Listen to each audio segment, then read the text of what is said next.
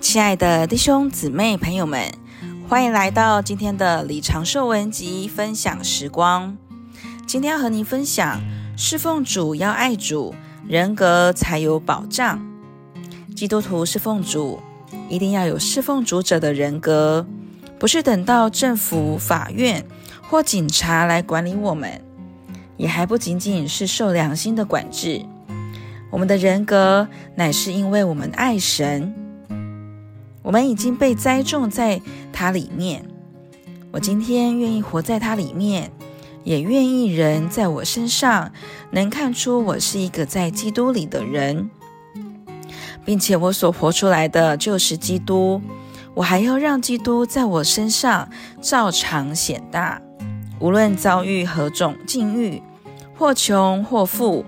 或苦或乐，或安或危，甚至死亡，都要让它显大，它就成了我的人格。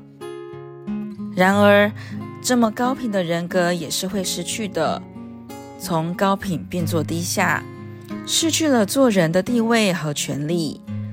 基督徒是会堕落到这种境况的。好比亚历山大，他没有人格。竟苦害一位爱主、侍奉主的仆人。迪马也是爱了现今的世代，离弃保罗。今天我们愿意留在基督里，给人看见我们是在基督里的人。不仅如此，我们也就在那加我们能力者的里面，凡事都能做。凡是真实的，凡是庄重的，凡是公义的，凡是纯洁的，凡是可爱的。凡是有美名的，这六项美德，在人看来，每一样都不容易做到。但是我们在那教我们能力者的里面，凡事都能做。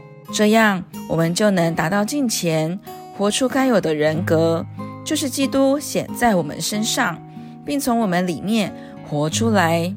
所以，弟兄姊妹朋友们，我们不要认为我们做了基督徒，人格就有保障。